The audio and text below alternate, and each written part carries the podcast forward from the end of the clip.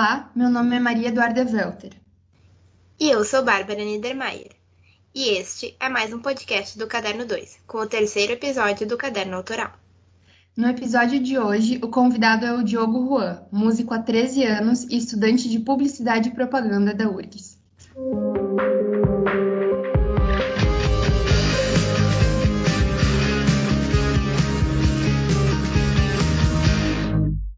Oi, Diogo, bem-vindo ao Caderno Autoral.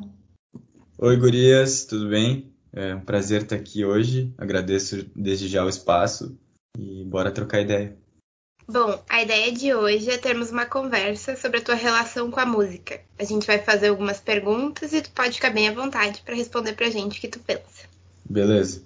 Pra gente começar, vamos voltar um pouco no tempo. Você toca desde muito pequeno, né? Como que surgiu esse teu interesse pela música? Uh, eu não sei dizer exatamente porque na minha família quem sempre me apoiou mais foi meu pai, mas ele não tem nenhuma conexão direta com a música, assim, ele nunca aprendeu a tocar nenhum instrumento, mas ele comprava muitos CDs e DVDs e ele assistia muito MTV também. E aí ele diz que desde pequeno, quando ele colocava algum CD para tocar, alguma coisa, já minha atenção voltava para aquilo e eu chorava vendo clipes assim na MTV e tal. Então acho que ali já começou a criar uma certa conexão. E quando eu vejo minhas fotos de pequeno, assim, meus brinquedos costumavam ser guitarras, baterias de brinquedo e tal. Então acho que foi algo meio que aconteceu por causa dessa influência, assim. Mas não sei dizer exatamente quando que criou o laço, assim, de verdade. Porque eu nunca achei que eu realmente ia algum instrumento. Tá bom, então já que a tua história com a música ela dura bastante tempo, se tu pudesse escolher hoje quais são as tuas maiores influências para o teu trabalho, quem seriam elas? Pode ser uma nacional e uma internacional, ou como tu preferir. Uh, para mim é difícil de responder isso porque eu comecei a tocar desde pequeno, né? Tipo, quando eu tinha uns 7, 8 anos. Então, uh, mudou muito as minhas influências ao longo desse tempo mas tem alguns caras assim que eu posso falar que são os principais. O, eu quando eu comecei a tocar, eu nem pensava em cantar e escrever música, que é o que eu faço hoje. E eu sempre toquei só guitarra, né? E participei de várias bandas e tal, antes de chegar onde eu tô hoje. E então eu vou escolher o Slash. Eu vou fazer um top 3, pode ser? Bem fabricando isso aí. Pode, pode sim. Tá, eu vou botar o Slash, porque do Guns N' Roses, né, o guitarrista, porque ele é o cara responsável por me fazer começar a tocar. Tipo, eu lembro, eu lembro que eu via ele assim na, na TV e tal e achava incrível o cara cabeludo, a cartola. Então ele me marcou muito. Aí eu vou colocar o John Mayer também, porque ele foi o cara responsável por me despertar a vontade de começar a fazer uma música um pouco diferente, um pouquinho mais pop e que já tem uma influência ali. Ainda carrega a guitarra, que era algo que eu nunca queria largar. Então ele foi responsável por mudar minha linguagem musical, assim, nesse sentido.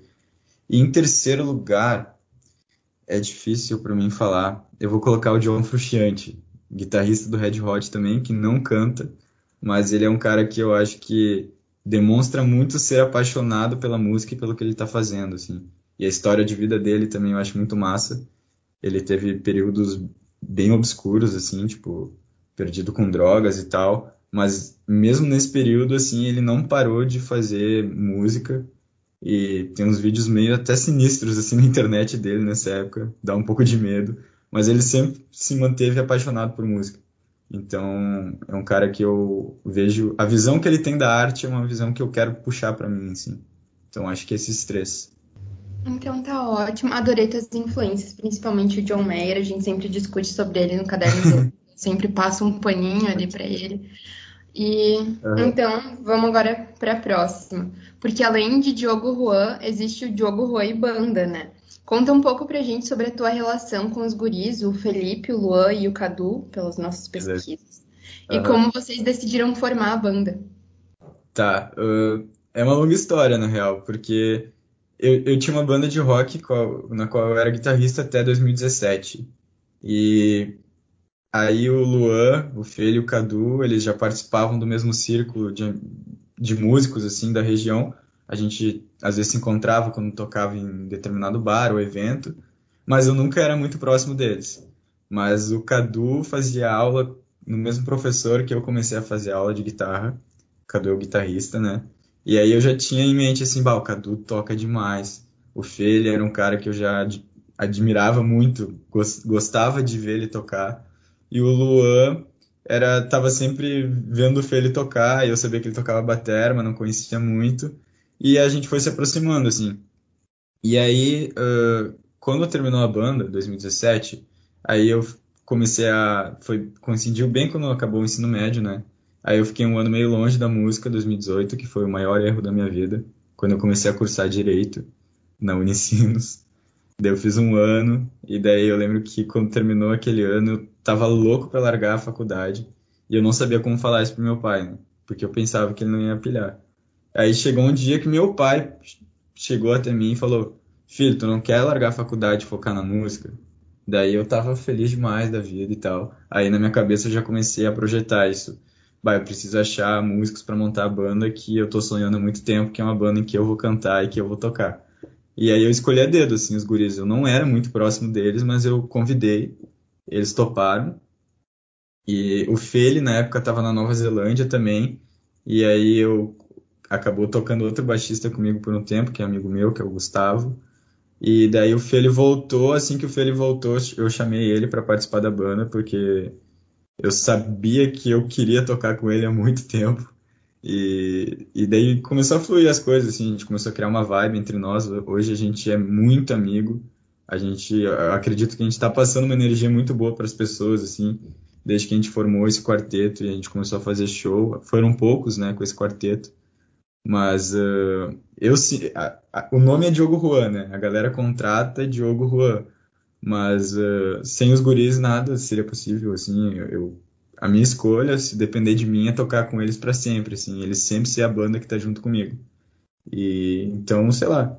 A gente é muito amigo, a gente tem uma vibe nossa, assim, a gente se entende, a gente tem uma conexão tocando.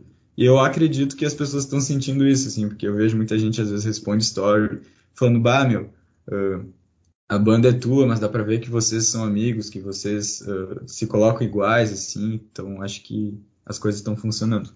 E não me arrependo nem, não me arrependo de nada, assim, de ter escolhido eles a dedo, mesmo sem conhecer direito. Fluiu, fluiu demais e tá funcionando. Bom, Diego, eu adorei a história com a tua banda, a história com os teus amigos. Acho que vocês têm uma conexão muito grande. Quando eu vejo vocês tocarem, eu percebo bastante isso. E recentemente tu começou a gravar os teus primeiros sons autorais em estúdio, né? Sim.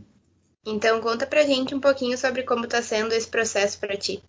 Uh, bom, tá sendo a, re a, realização de um sonho, assim. Durante muito tempo eu tinha isso na cabeça, mas eu não assumia, assim, essa postura de, bah, vou, vou correr atrás das coisas realmente. Então, no momento que eu comecei a fazer isso, começou a surgir oportunidades boas, assim. E eu sempre tive um, uma ideia muito clara na minha cabeça que quando eu fosse gravar minha primeira música, eu queria gravar com alguém que poderia me trazer benefícios assim no sentido não só da produção musical, mas fazer contatos e, e chegar em gente maior e tal. Então eu sempre tive isso muito na minha cabeça. Daí esse ano surgiu a oportunidade de eu gravar com o Giba lá em Santa Catarina que é ele já teve o um projeto no YouTube Nossa Toca, que tem algumas músicas com vários milhões de views. Aí por lá já passou Armandinho, Vitor Clay, o Gabriel Elias, uma galera assim da música brasileira que eu admiro também bastante. O Vitor Clay é uma referência nacional até para mim, eu acho que é a principal na questão de escrever em português e fazer som uh, que tá tocando na rádio, mas que não é apelativo e tal. Então, eu pensei, bah, eu vou gravar minha música com o cara que eu sempre quis gravar. E daí foi um processo que eu falei com os guris aqui, a gente organizou, viabilizei, comecei a conversar com eles lá. E aí agora, uh, ano passado, né, rolou aquele lance da árvore, quem me acompanha nas redes sociais deve lembrar, que eu fui para lá para gravar e quando eu cheguei lá em Santa Catarina, na Praia Brava, tinha rolado um ciclone lá e derrubou um monte de árvore no estúdio, que o estúdio fica bem numa floresta lá, na parte assim de floresta da cidade. E aí não rolou a gravação e a gente adiou para esse ano. Daí esse ano eu fui deu tudo certo, a gente gravou a primeira música e a ideia era só gravar essa música, né? Mas eles gostaram do meu trampo, eu gostei, me senti em casa lá, com, fiz amizades lá com o Caco, que é gerente do estúdio e tal. Então a gente já sabe o que eu posso falar até o momento é que esse som vai atrasar um pouco para sair porque vai vir mais som. É, vai ter mais de um som esse ano, tem bastante coisa para rolar. Estamos com o planejamento já feito, então o lançamento desse primeiro som vai ser adiado e vai ter bastante trampo autoral. Daí Spotify, YouTube, a ideia é lançar bastante coisa. Que chique, adorei. Estou muito animada para conhecer as novas músicas de Diogo Juan. Ah, valeu.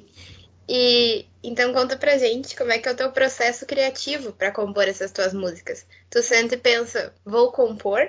Ou a inspiração ela é... vem acontecendo? Olha, todas as vezes que eu parei, assim, eu pensei, bah, vou escrever um som, não rolou, tá ligado?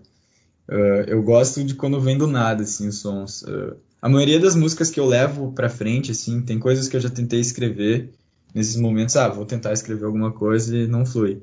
Então a maioria das músicas que eu vou lançar são músicas que vieram do nada, assim, aquela coisa, sei lá, sexta da noite, Aí eu tô no meu cantinho ali, eu tô tomando uma serva, tô tocando guitarra, assim, de brincadeira.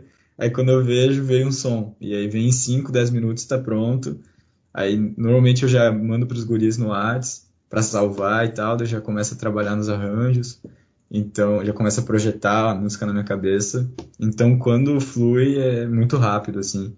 E aí varia o processo criativo, às vezes vem no violão, às vezes vem na guitarra. Mas normalmente vem a letra muito rápido, 5, 10 minutos, e a harmonia vem assim de improvisos que eu estou fazendo na guitarra e no violão. E costuma fluir. Agora eu estou até compondo mais com a guitarra, porque eu quero trazer muita guitarra assim para minha música. Uh, como o John Mayer faz, que é acho que é a principal referência que eu puxo para o meu som. Uh, e aí na questão da composição, porque ele é um cara que faz um som pop que é comercial o que hoje, querendo ou não, uh, funciona né, no mercado, e eu quero funcionar dentro do mercado, mas ao mesmo tempo tem a guitarra ainda, que é algo que vem lá do rock, vem do blues, das influências dele, que são as minhas também, então essa é a ideia. E aí eu tô compondo bastante na guitarra para manter ela sempre por perto, assim. Teve um tempo que eu fiquei só no violão, e daí eu vi que meus sons começaram a ficar meio parecidos e tal. E aí na guitarra eu consigo já ter mais liberdade, assim, parece que meu cérebro se expande um pouco mais quando estou fazendo as músicas. Uh, Diogo, a gente queria te perguntar então, se tu pode contar pra gente um show que foi marcante para ti e o motivo pelo qual ele foi. Eu vou botar a minha primeira apresentação, que foi em 2009 ou 2010. Acho que tipo final de 2009 para 2010, eu tinha 9 anos. Essa foi a primeira vez que eu toquei num bar de noite, era um restaurante, na real. Essa eu acho importante, porque eu lembro que eu toquei com uma gurizada mais velha, assim, e eu era bem pezinho, e eles me ajudaram um monte para eu chegar pronto. Foi cinco músicas, eu acho. E aí eu vou colocar um show que eu fiz em 2013, que foi com a banda de rock que eu tocava, que foi o primeiro show grande que a gente fez, assim, a gente abriu a Cachorro Grande, que é uma banda de rock gaúcho que eu gosto bastante. E daí, sei lá, naquele evento acho que tinha umas 4 mil pessoas, assim. Eu nunca fiquei tão nervoso na minha vida igual aquele dia. E aí eu vou colocar depois o primeiro show que eu cantei, que foi. Eu sou muito ruim com data. Acho que foi finalzinho de 2019. É, isso aí. Daí foi o primeiro show desse projeto, né? Diogo Juan. Daí foi com banda também. E um show que eu gostei muito foi um que rolou esse ano, naquela época ali que abriu um pouco, que o mercado da música voltou um pouquinho, né? Mas já cortaram tudo de novo, a gente está nesse vai e vem. E foi um show que rolou ali um pouco antes do, do carnaval, que eu acho que é o show que eu mais me entreguei, assim, que eu tava com muita vontade de tocar, muita saudade de palco, e eu acho que eu nunca conduzi tão bem um show igual foi aquele ali, assim, minha, minha, parecia que tinha virado uma chave na minha cabeça, assim, dessa nova fase de estar tá compondo e assumir a postura de artista e de estar tá gravando sons, então eu coloco esses shows aí. É muito massa que tu começou a tocar muito pequeno e já teve essa oportunidade, assim, de, de fazer show e abrir para uma banda tão grande, assim, que nem a Cachorro Grande, né? É, e... foi muito massa.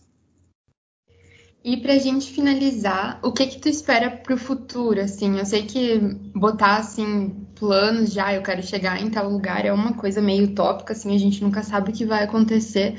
Mas se fosse para tu elencar, assim, o que tu mais quer pra tua carreira ou com quem tu sonha em fazer uma parceria, o que tu elencaria? Uh, deixa eu pensar. Eu acho que desde pequeno eu sempre tive uma única certeza assim na minha vida, apesar de que houve momentos em que eu fugi um pouco dela. Uh, a única certeza que eu tenho é de que eu quero viver de música, né? E aí até quando eu fui gravar agora da última vez, o Giba pediu para mim, tu quer viver de música? Ok.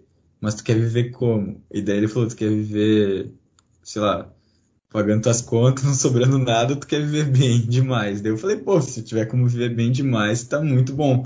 Então, sei lá, eu penso assim, ter uma carreira consistente e, sei lá, a galera reconhecer meu trabalho, eu consegui fazer bastante show e trabalhar com isso, assim, eu, eu sonho bastante, com certeza, esse lance de feat, assim, eu até não cheguei já a pensar muito. Até eu, eu curto muito, assim, algumas vozes femininas brasileiras que eu acho que seria muito legal fazer feat, que eu acho que dá um contraste massa. Aí eu penso sempre em ah, trazer gente de outros estilos e trocar, para ter essa troca, assim, ampliar, tipo, o teu público e tal. E, sei lá, eu vou, vou dizer algum nome aqui, Lana Dar é uma, uma guria que eu gosto muito da voz, o próprio Vitor, é um cara que eu acho muito gente fina, já tive a oportunidade de trocar uma ideia com ele. Então, tem várias pessoas, a Lagoon, sei lá, tem vários artistas aí que eu admiro que seria muito massa fazer som junto. Então, pra gente fechar mesmo, Diogo, se tu quiser divulgar tuas redes sociais ou deixar um recado pra galera, tu pode ficar à vontade. Beleza. Uh, bom, queria dizer que, de novo, agradecer vocês aí Beijão, Duda e Bárbara. Obrigadão, sério, pela oportunidade e esse espaço. Nunca tinha gravado um podcast antes, nessa posição de artista. Valeu mesmo. E quem quiser acompanhar o trabalho, eu já tenho alguns vídeos né, de autorais no, no Instagram, nada profissional, feito em casa, mas é eu, Diogo Juan, e esse user eu uso para todas as redes sociais, então Twitter. Ontem eu comecei a dar um, a ideia agora é começar a postar no TikTok também, né? Porque a galera me falou que eu vou precisar bastante dessa rede social para o lançamento dos sons. Então agora eu estou em todas as redes sociais usando o user eu Diogo Rua. Então quem quiser acompanhar aí as próximas aventuras ou já o que já tem lá no perfil, principalmente no Instagram, esse é o user. Então obrigada por estar aqui, Diogo, por aceitar nosso convite e ter essa troca muito massa. A gente gostou bastante de conhecer mais da tua história. Eu que agradeço. Obrigadão. Muito obrigada, Di, pela tua presença e muito sucesso para ti. Tamo junto. Para vocês também.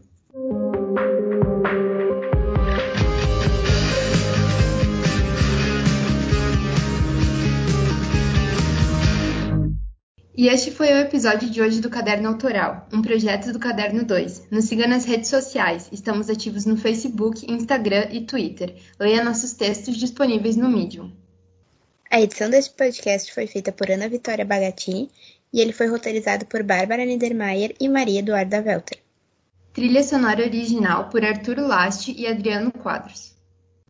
Muito obrigada pela sua audiência e até a semana que vem.